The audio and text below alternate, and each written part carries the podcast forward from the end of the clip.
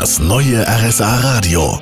Land und Leute mit Marion Daltrozzo. Waschlo City. So nennen viele Einwohner von Buchloe ihre Stadt.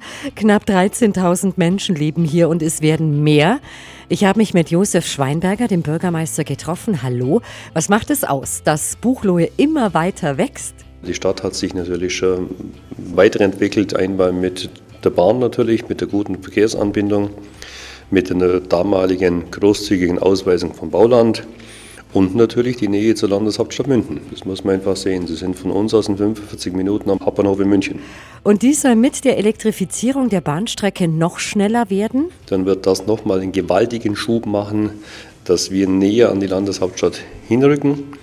Und wenn irgendwann mal der Pasinger Bahnhof umgebaut ist, dann wird es voraussichtlich eine sogenannte Express-S-Bahn geben. Die fährt dann von Buchloe direkt Richtung München, ohne Halt. Und damit wird München noch näher am Buchloe heranrücken.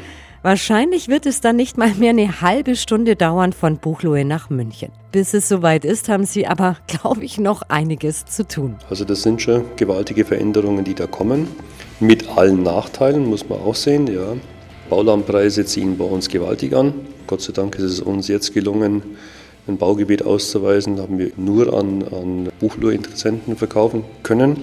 Und ich bin froh, dass unsere jungen Familien dort einen Platz finden. Vielen Dank, Herr Schweinberger. Ich treffe mich in einer halben Stunde mit einem Buchloer Ehrenbürger. Der hat auch einen großen Teil dazu beigetragen, dass es in Buchloe so ist, wie es ist.